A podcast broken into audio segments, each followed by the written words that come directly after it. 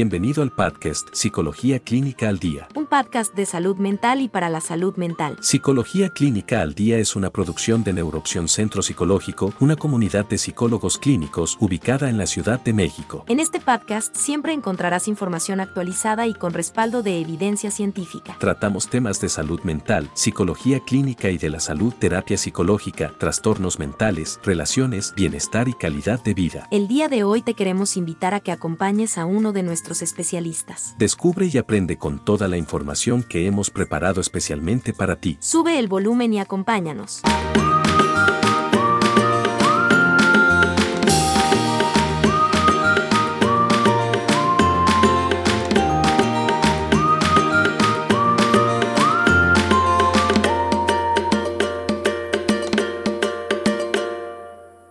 ¿Qué es el duelo y cuatro tareas para superarlo?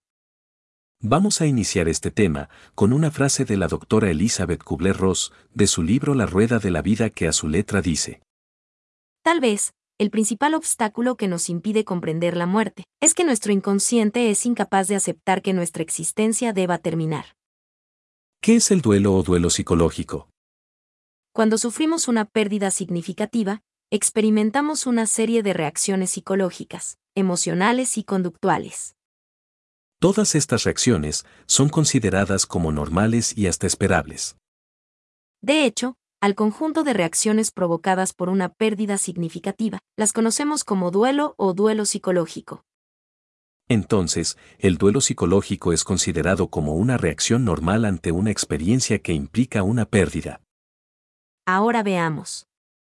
¿Qué ocasiona el proceso de duelo? Para experimentar el proceso de duelo, es necesario experimentar una pérdida que tenga un valor significativo en la vida de la persona. En otras palabras, no cualquier pérdida ocasionará en la persona el inicio de un proceso de duelo.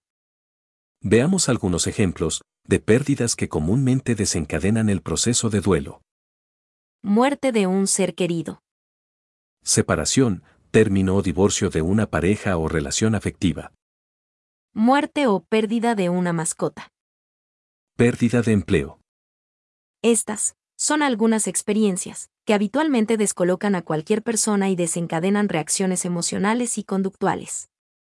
El proceso de duelo en sí mismo no es etiquetado como un trastorno psicológico. Esto es, debido a que se considera una reacción emocional normal y esperable ante una pérdida. Por lo general, las personas no suelen buscar ayuda de un psicólogo ante un proceso de duelo. En todo caso, sabemos por nuestra experiencia en la práctica clínica, que solo algunas personas acuden a psicoterapia semanas después de haber iniciado su proceso de duelo. Algunas veces, debido a que se sienten superadas por el dolor. La necesidad de entender el proceso que enfrentan. La necesidad de hablar acerca de sus sentimientos y de sus experiencias las motiva a buscar ayuda profesional. Lo cierto es que a pesar de no considerarse fundamental para superar el proceso de duelo considerado como normal, la ayuda psicológica aporta importantes beneficios. Ahora veamos. ¿Cuáles son las manifestaciones del duelo? Cuando una persona atraviesa por un proceso de duelo psicológico, experimenta una serie de reacciones físicas y emocionales. Veamos algunas. Iniciemos con las reacciones emocionales en el duelo. Tristeza. Enfado. Culpa y autorreproche. Ansiedad. Soledad. Fatiga. Impotencia. Incredulidad. Anhelo. Ahora veamos las reacciones físicas en el duelo. Vacío en el estómago. Opresión en el pecho. Opresión en la garganta. Hipersensibilidad al ruido. Falta de aire. Debilidad muscular. Falta de energía. Sequedad de boca. Estas son las reacciones físicas y emocionales más habituales en el duelo. Enfrentarse a la muerte de un ser querido es una experiencia que puede causar un dolor profundo, además de estados de tristeza y depresión. La forma en que reaccionamos ante la muerte de un ser querido es diferente para cada persona. Al recibir una noticia de este tipo, algunas personas entran en estado de choque, se quedan inmóviles, se desconectan, pierden por un momento la conciencia. También, es posible experimentar inseguridad, incredulidad, tristeza, dolor, enojo, sensación de vacío y dificultad para respirar. Lo que casi todos enfrentamos, y debemos superar posteriormente a este tipo de eventos, es un caos emocional que parece no tener pies ni cabeza. Es entonces que entramos en lo que conocemos como proceso de duelo, que puede durar unas semanas, un par de meses o incluso años. La duración e intensidad del proceso de duelo puede estar relacionada con el valor o significado que en nuestra vida tiene la persona fallecida.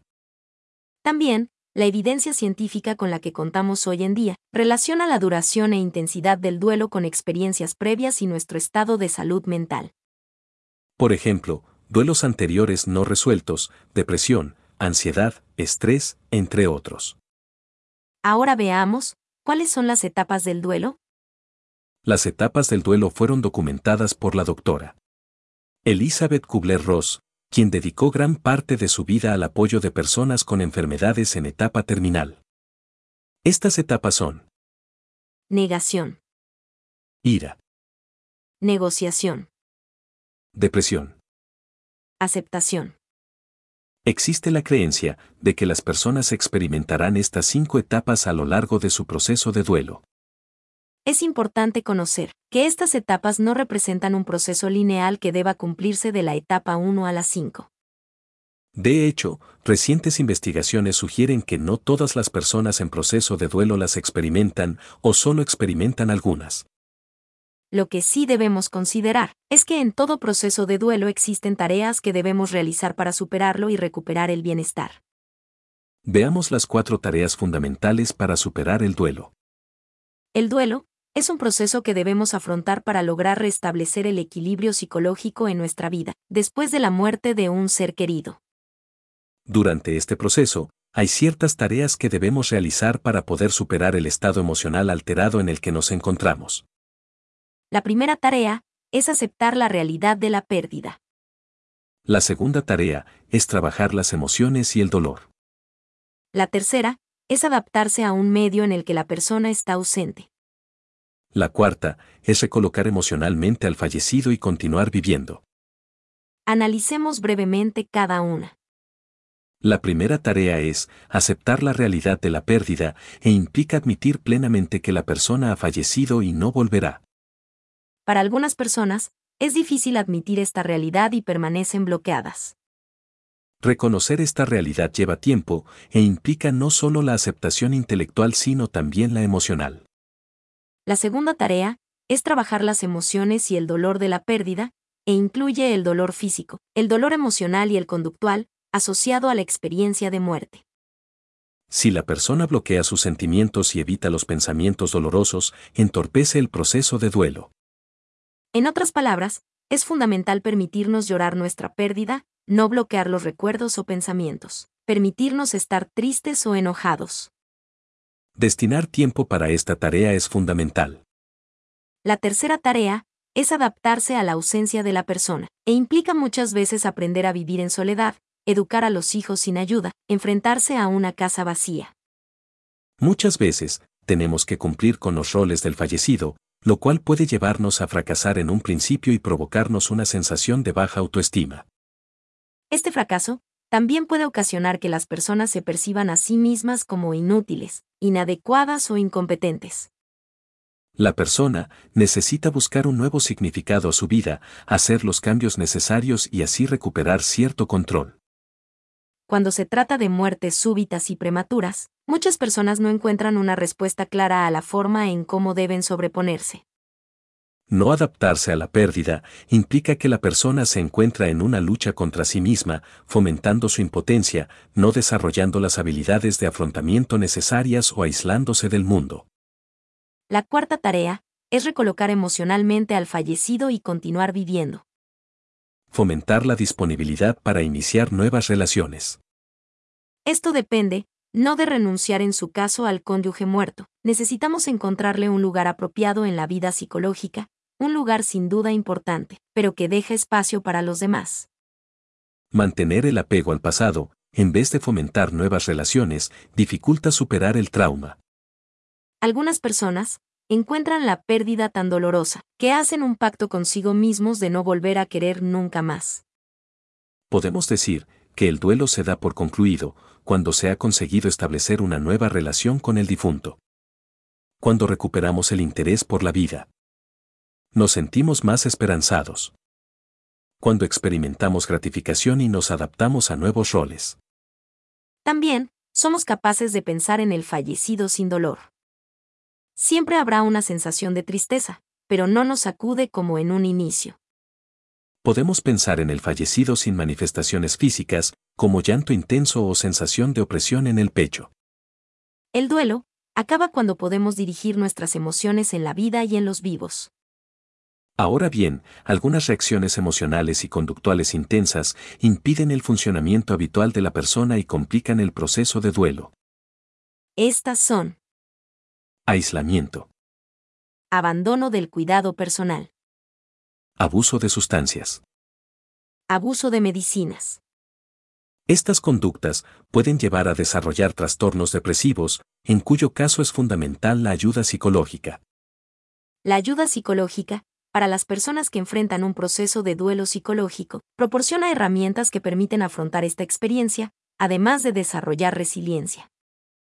Esperamos que este contenido sirva de ayuda y orientación.